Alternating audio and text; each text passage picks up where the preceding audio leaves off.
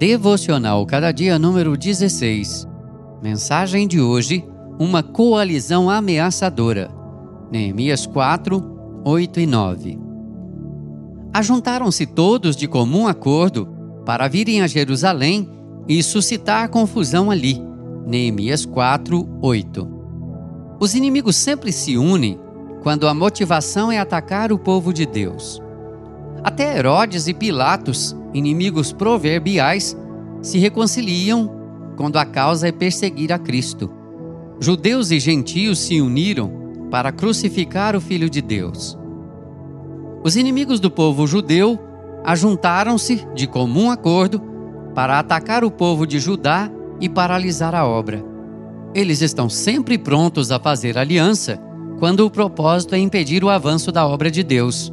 Os inimigos, numa coalizão perversa, vociferam e arreganham os dentes como cães raivosos, prontos a suscitar confusão no meio do povo de Deus. O que Neemias fez? Intimidou-se? Acovardou-se? Recuou e paralisou a obra? Não. Ele orou e agiu. Ele buscou a Deus e, como proteção, colocou guarda contra os inimigos dia e noite. Neemias compreendia que oração sem ação é espiritualidade escapista, mas ação sem oração é racionalismo ineficaz.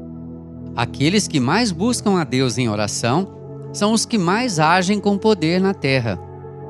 Não enfrentamos os inimigos com armas carnais. Precisamos de oração e estratégia. Precisamos dobrar os joelhos e empunhar as armas. Se dermos ouvidos às ameaças dos inimigos, cessaremos a obra. Mas se buscarmos a Deus em oração, nos fortaleceremos para a obra e os inimigos serão derrotados e envergonhados. Que o Senhor nos abençoe. Amém. Texto do Reverendo Hernandes Dias Lopes, por Renato Mota.